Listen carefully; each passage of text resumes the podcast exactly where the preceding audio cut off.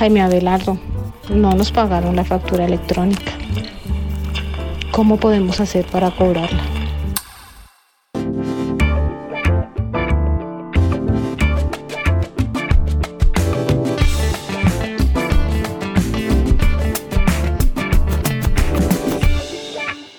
Bienvenidos a La Letra Diminuta, un espacio donde tocamos temas relacionados con el derecho de empresa de forma directa, corta, clara y fundada. Este podcast ha sido diseñado para conversar y no para convencer. En nuestra entrega de hoy haremos referencia al decreto 1154 de 2020, expedido el pasado 20 de agosto del presente año. Y sobre él intentaremos responder preguntas como, por ejemplo, ¿Existe hoy en día regulación sobre los títulos valores electrónicos en la ley? Como por ejemplo, ¿cuáles son las principales características del decreto 1154-2020 que regula esas facturas electrónicas cambiarias? Como por ejemplo, si puede o no un empresario endosar una factura electrónica. Como por ejemplo, si con la entrada en vigencia de ese decreto 1154 ya es posible expedir facturas electrónicas como títulos valores. Para esto, Fernando, contextualizaremos en primer lugar la importancia de los títulos valores electrónicos y su relevancia en el comercio para los empresarios y emprendedores, para luego presentarles a nuestros oyentes las características principales eh, de regulación que se encuentran dentro de este decreto 1154. Y por último, les presentaremos unas reflexiones y conclusiones en relación con el contenido del mismo y el tema del podcast del día de hoy. Perfecto. Vayamos entonces al primero de los puntos correspondiente a la contextualización de los títulos valores electrónicos y en particular de la factura electrónica cambiaria. Para empezar, Felipe, yo creo que es muy importante lo que usted pone sobre la mesa y es ubicarnos en el mundo de los títulos valores y particularmente los títulos valores electrónicos para entender de dónde nace esto de la factura electrónica cambiaria. Siendo así, lo primero que hay que recordar es que los títulos valores tienen una regulación concreta hoy en día en el título tercero del libro tercero del Código de Comercio colombiano. No es novedoso, pero sí resulta novedoso el hecho del el tratamiento electrónico de los títulos valores. ¿Por qué? Porque el artículo 619 del Código de Comercio dispone que los títulos valores son documentos e históricamente se han entendido como documentos físicos. Vayamos a esa norma. Código de Comercio, artículo 619. Los títulos valores son documentos necesarios para legitimar el ejercicio del derecho literal y autónomo que en ellos se incorpora. Pueden ser de contenido crediticio, corporativos o de participación y de tradición o representativos de mercancías. Así planteado, los títulos valores entonces son verdaderos documentos. La pregunta es si ahí dentro de ese concepto cabe la noción de mensaje de datos o si se quiere, de documento electrónico. Al respecto, debemos decir con sensata claridad que sí. El artículo 243 del Código General del Proceso, que entre otras trae la noción de documento, dice que esos documentos son bienes muebles capaces de representar algún tipo de hecho o de constituir algún tipo de acontecimiento. Ahí en ese listado, que vale decir es enunciativo, se plantea que los mensajes de datos son verdaderos documentos. Vayamos también a esa regla. Código General del Proceso, artículo 243. Son documentos los escritos, impresos, planos, dibujos, cuadros, mensajes de datos, fotografías, cintas cinematográficas, discos, grabaciones magnetofónicas, videograbaciones, radiografías, talones, contraseñas, cupones, etiquetas, sellos y en general todo objeto mueble que tenga carácter representativo o declarativo y las inscripciones en lápidas, monumentos, edificios o similares.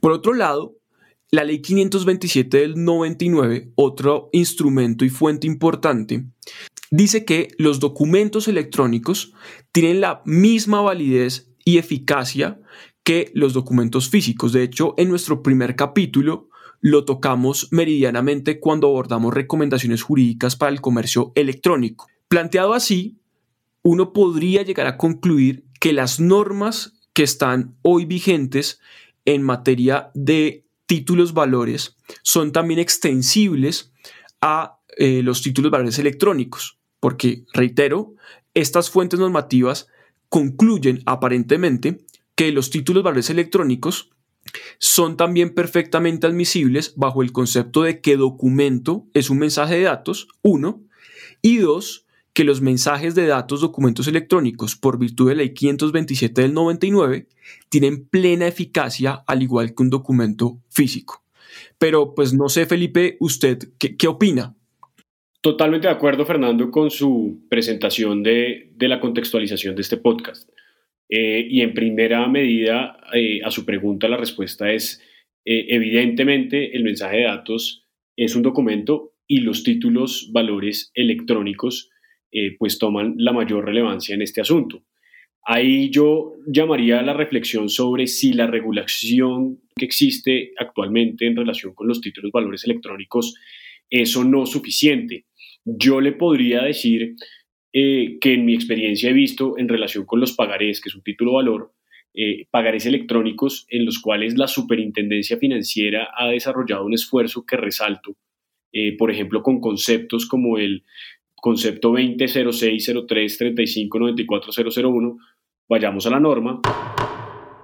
Transferencia electrónica de fondos, título valor electrónico, mensaje de datos, acción cambiaria, concepto 20060333594-001 del 29 de agosto de 2006. Síntesis. Las condiciones del servicio de transferencia electrónica de fondos que ofrecen las entidades vigiladas por la Superintendencia Financiera están determinadas por lo pactado en el contrato por el principio de la autonomía de la voluntad.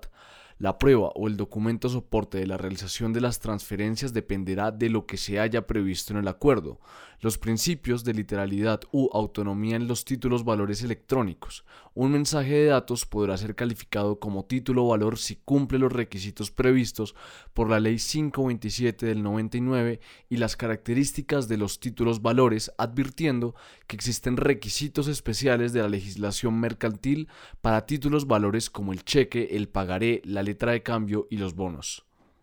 En donde demuestra eh, que ella misma ha, realizado unas apreciaciones y unas características y unos requisitos que se deben cumplir con el pagaré electrónico para que sea cumplido.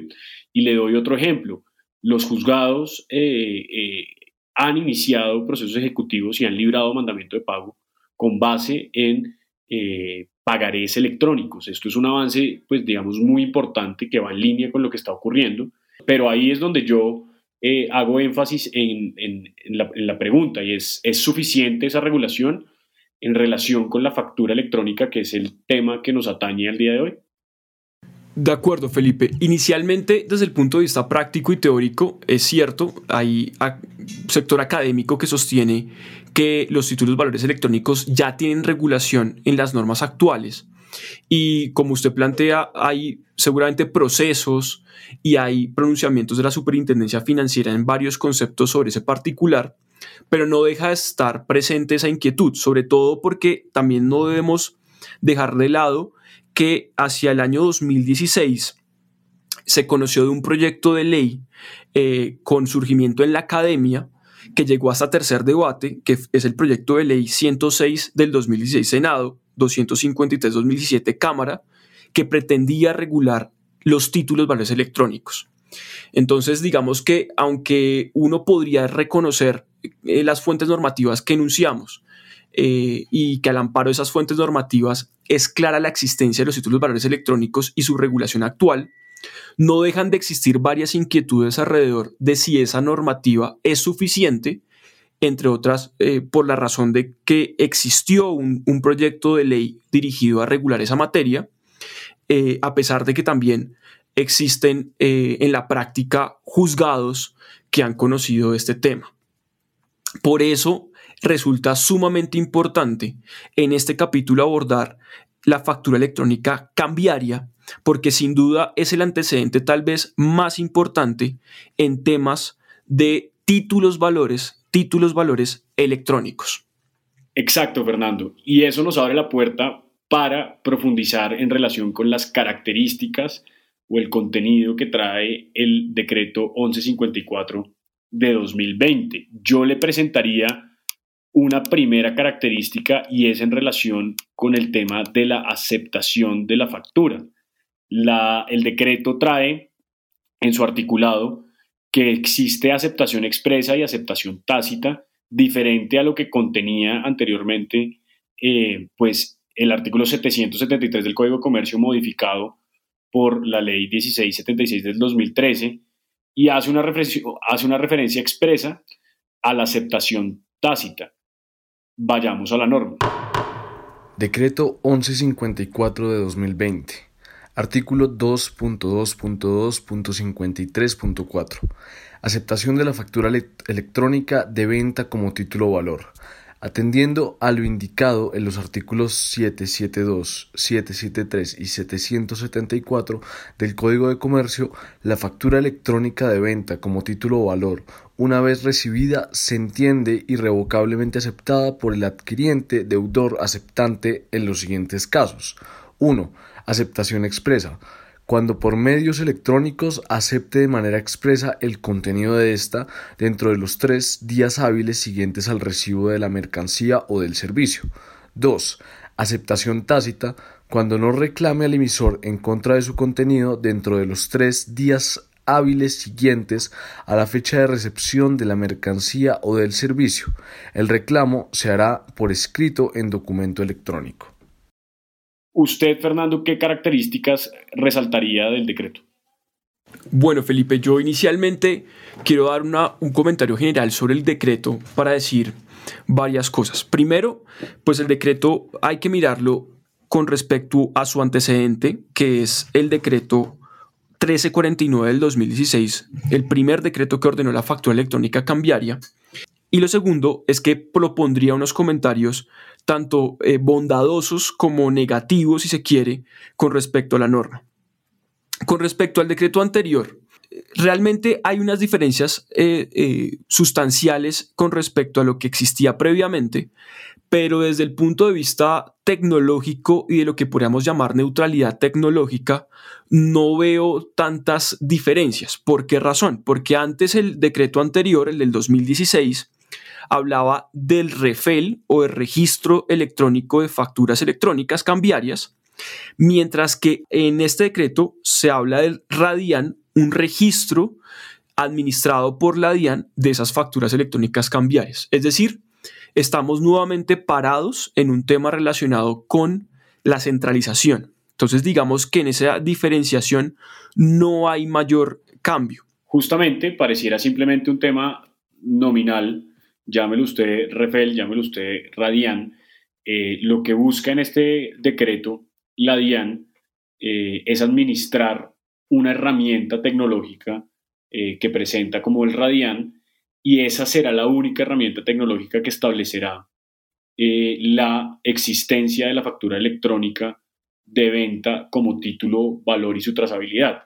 Eso va totalmente en relación con lo que usted menciona de seguir siendo centralizados. Eh, eso pues eh, puede llegar a ir en contra del principio de neutralidad tecnológica establecido en la ley 527 del 99, eh, que establece que independientemente del programa o de la herramienta tecnológica, lo importante es que sirva para el fin y no la especificidad de qué software o qué sistema es el que lo realiza. En ese sentido, pues incluso podría uno llegar a pensar si existe una nulidad administrativa porque está yendo en contra de esa ley. ¿En qué sentido?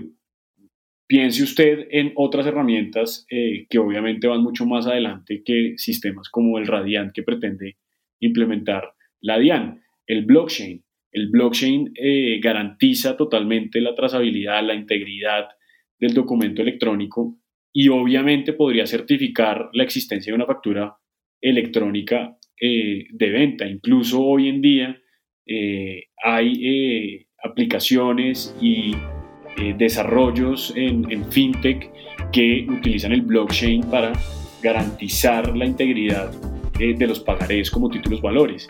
Entonces puede llegar a ser una, una problemática esta traba de casarse uno con un solo sistema o herramienta para eh, ser el único que certifica.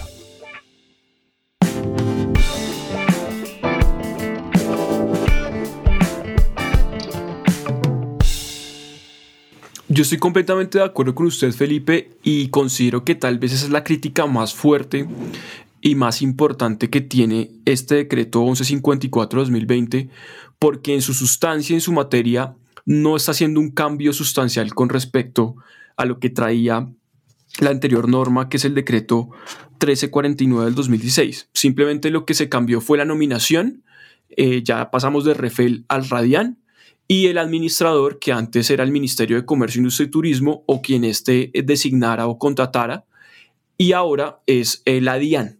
Entonces, digamos que ese aspecto es, es, muy importante tenerlo en cuenta y sobre todo también coincido con usted a la, a la neutralidad tecnológica, que es también muy importante. En esa misma línea, sin embargo, hay que destacar otros aspectos ya procediendo al tema puntual que son eh, muy importantes y que tienen tanto elementos positivos como elementos negativos. Quiero primero introducir esos elementos que consideraría y que damos esa charla con respecto a los elementos positivos. Un primer elemento positivo que destaqué y destaco es que este nuevo decreto 1154-2020 eliminó la figura del título de cobro. La figura del título de cobro muy rápidamente era una certificación, un título que expedía el REFEL al amparo del decreto 1349 del 2016 para poder cobrar el título valor, era una representación del título. A mi modo de ver, eso genera una problemática grandísima, porque no era propiamente el título valor y porque adicionalmente podía seguir existiendo en paralelo el título dentro, de el, dentro del refel, a pesar de que había que registrar la condición de que estaba cobrado. Sin embargo, lo que dispone ahora sí bajo el principio de neutralidad tecnológica, este nuevo decreto 1154, es que se puede establecer cualquier otro mecanismo que disponga la DIAN para efectos de cobrar el título valor factura electrónica cambiaria. Eso es un aspecto que considero que es realmente positivo.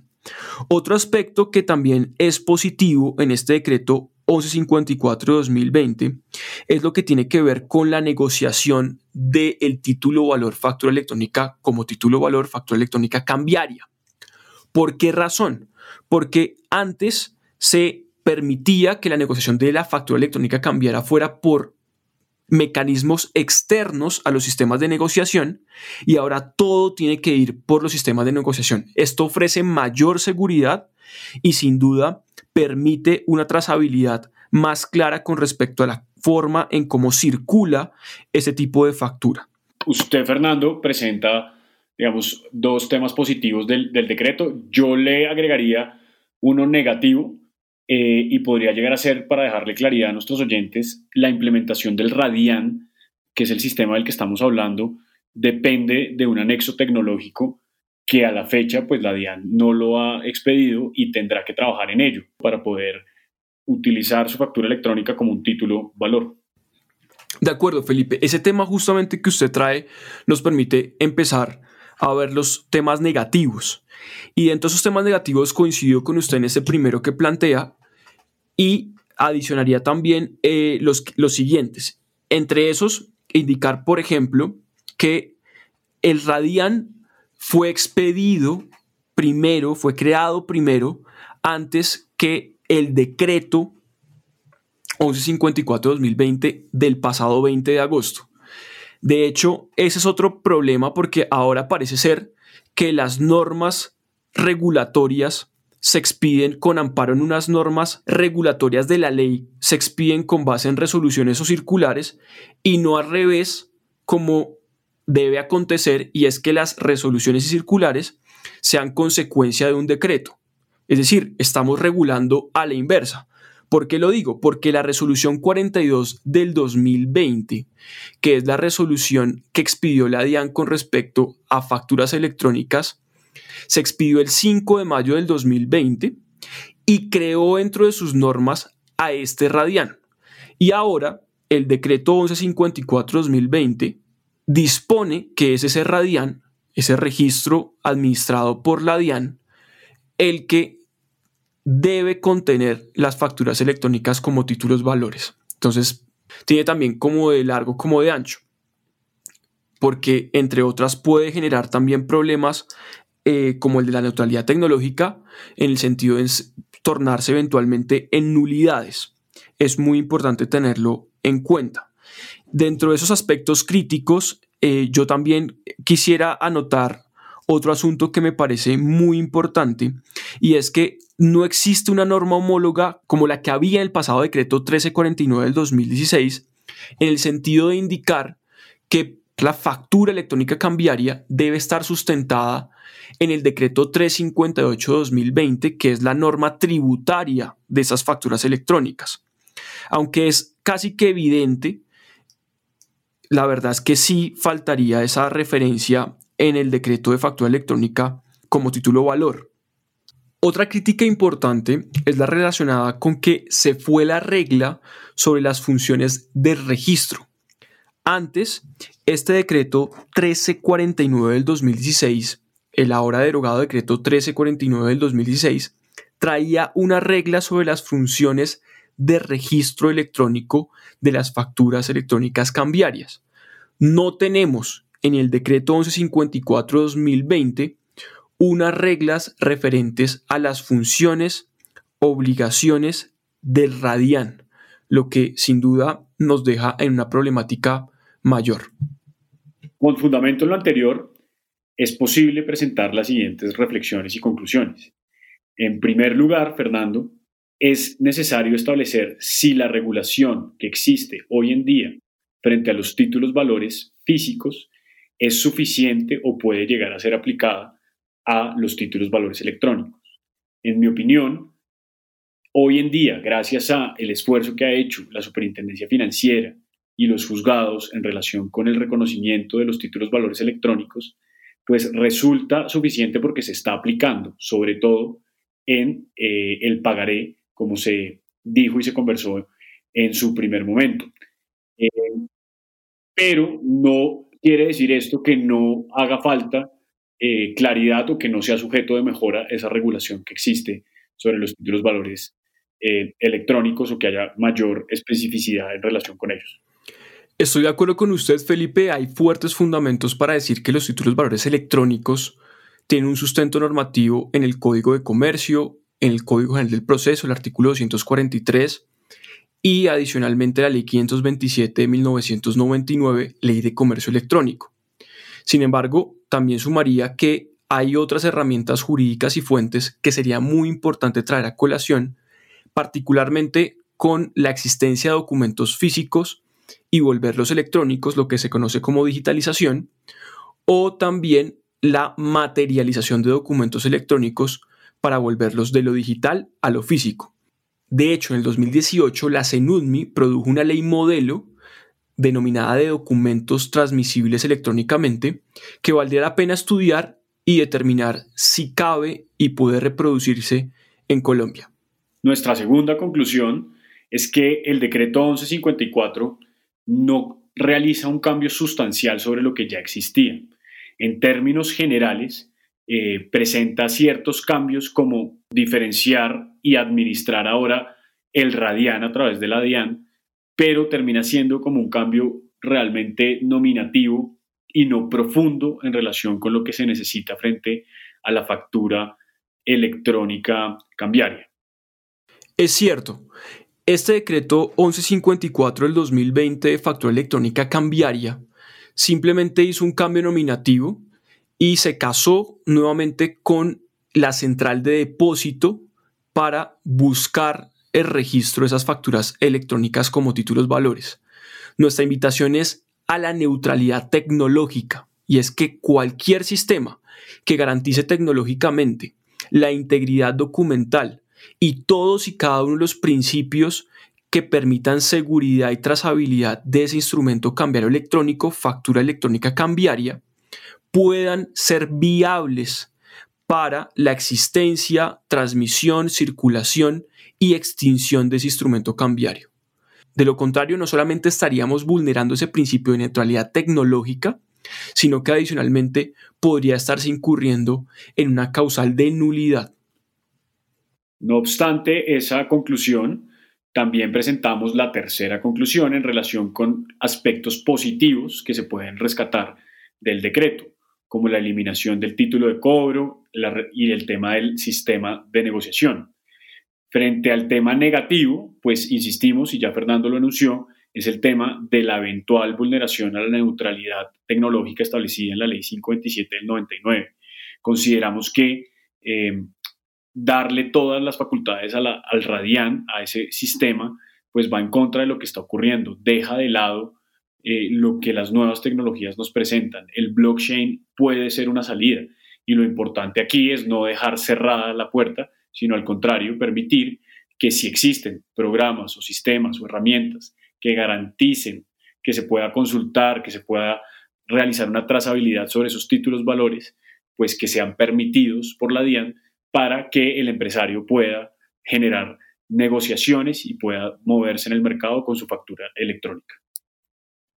En cuarto lugar, nos preocupa el tema de la implementación de la factura electrónica como título valor en las condiciones en que está establecida en el decreto.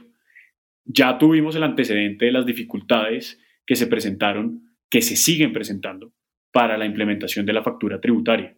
Recuerden ustedes que para la factura tributaria hubo una cantidad de decretos que establecían plazos y que al día de hoy, pues los empresarios tienen que dar ese tránsito factura electrónica que lo pueden hacer a través de el programa de la DIAN, que es gratuito, o a través de programas pagos como SIGO.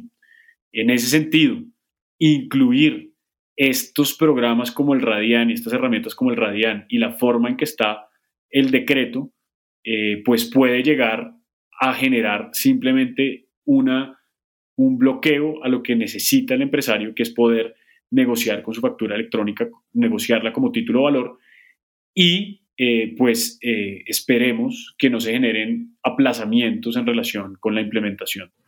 Todo eso sin anotar además que impedir la circulación de facturas puede constituir un acto contrario a la libre competencia económica y que es sancionable no solamente en el caso físico, sino que también, por supuesto, en sede electrónica.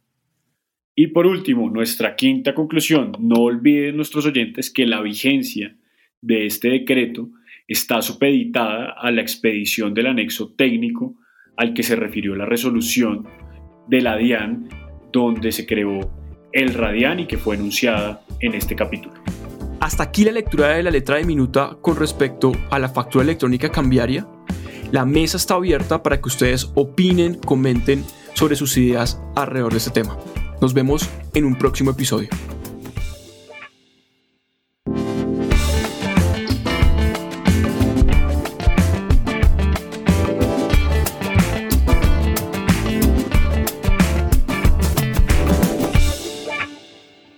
La letra de Minuta es una idea original de Fernando Pico y Felipe Abello. La producción y edición de este capítulo fue realizada por Daniel Ortiz. Síganos en nuestras redes como La letra de Minuta.